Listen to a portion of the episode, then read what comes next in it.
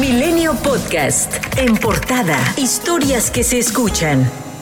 La frontera entre México y Estados Unidos continuará cerrada por lo menos hasta el 21 de agosto. Ante la nueva ampliación de las restricciones con la que se acumulan 17 meses consecutivos del bloqueo, el secretario de Relaciones Exteriores, Marcelo Ebrard, admitió que la principal razón por la que se tomó esa decisión es la aparición de la variante Delta de COVID-19. ¿Qué nos ha venido a la escena? La variante Delta, el crecimiento de casos en ambos países. Paralelamente, el Departamento de Seguridad Interior de Estados Unidos subrayó a la variante Delta como una de las causas de que el cierre de la frontera para viajes terrestres no esenciales se amplíe. Y es que los casos de COVID-19 se triplicaron en Estados Unidos durante las últimas dos semanas. El promedio de siete días de casos nuevos diarios aumentó a más de 37 mil este martes, frente a menos de 13.700 el 6 de julio, según datos de la Universidad Johns Hopkins. Mientras que México registró 15.100 198 nuevos contagios de coronavirus para dar un total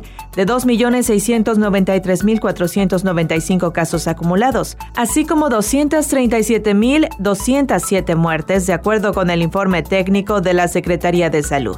La campaña para que los mexicanos vayan a Laredo, Texas a obtener la vacuna anti-COVID ha sido un éxito, según señaló el alcalde de Laredo, Pete Sainz, quien también criticó que las autoridades no permitan el paso vía terrestre de mexicanos que busquen inmunizarse, mientras que cerca del 30% de las personas que viven en Laredo no han querido hacerlo, por lo que aseguró hay vacunas disponibles. No es por falta de vacuna, es, por voluntad propia de ellos, no, no buscan la vacuna. Precisamente por eso tenemos además vacunas, pues queremos que la gente de México también se, proteja y eso es lo que no veo yo. Los gobiernos deberían siquiera hacer esa excepción para permitir que entre gente a vacunarse con ese propósito.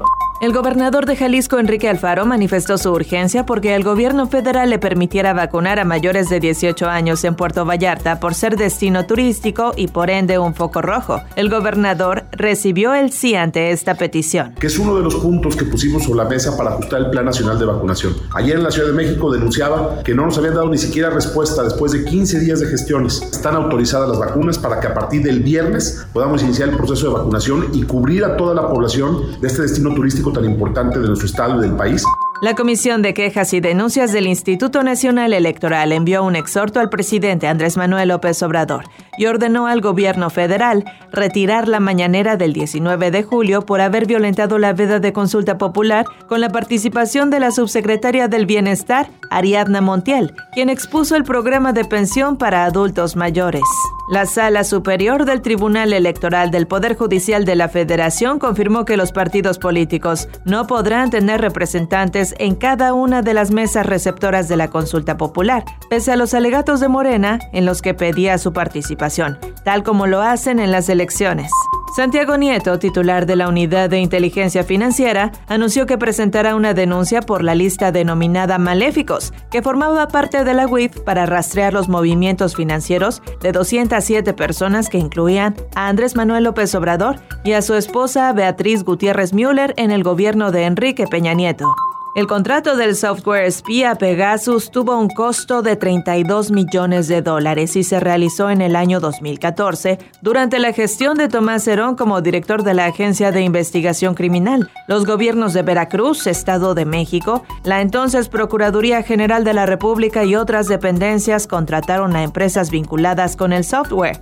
El titular de la Unidad de Inteligencia Financiera, Santiago Nieto, reveló los nombres de las empresas ligadas a casos de espionaje ocurrido 2012 a 2018, entre ellas Constructora del Centro y del Bajío. Entre las empresas beneficiadas se encuentra el grupo eh, Balam, eh, que tuvo eh, depósitos en, millones de pesos, de más de 910 millones de pesos, el grupo TechBull con 527 millones de pesos. Hay que recordar que se encuentran también eh, eh, concentrados aquí eh, la, adquisición del malware Pegasus y hay una serie de empresas relacionadas con, con quien se transacciona de manera financiera.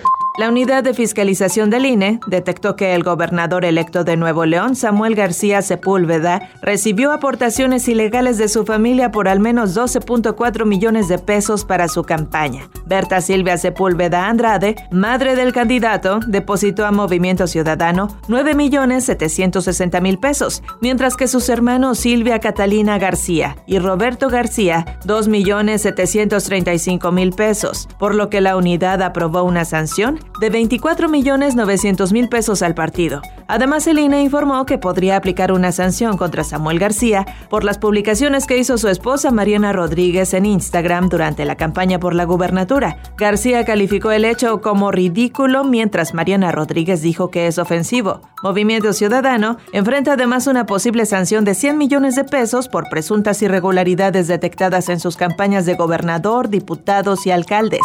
Este miércoles fue localizado sin vida Román Rubio López, ex candidato de Morena a la Diputación local en el sexto distrito de Sinaloa de Leiva. La víctima había desaparecido desde el martes pasado. Además, durante la campaña el político había denunciado amenazas de muerte. El presidente Andrés Manuel López Obrador envió a la comisión permanente el nombramiento de Rogelio Eduardo Ramírez de la O como nuevo titular de la Secretaría de Hacienda para su ratificación en la Cámara de Diputados. Recordemos que el pasado 9 de junio, el presidente propuso a Arturo Herrera como gobernador del Banco de México, por lo que Ramírez de la O llegó en sustitución al frente de la Secretaría.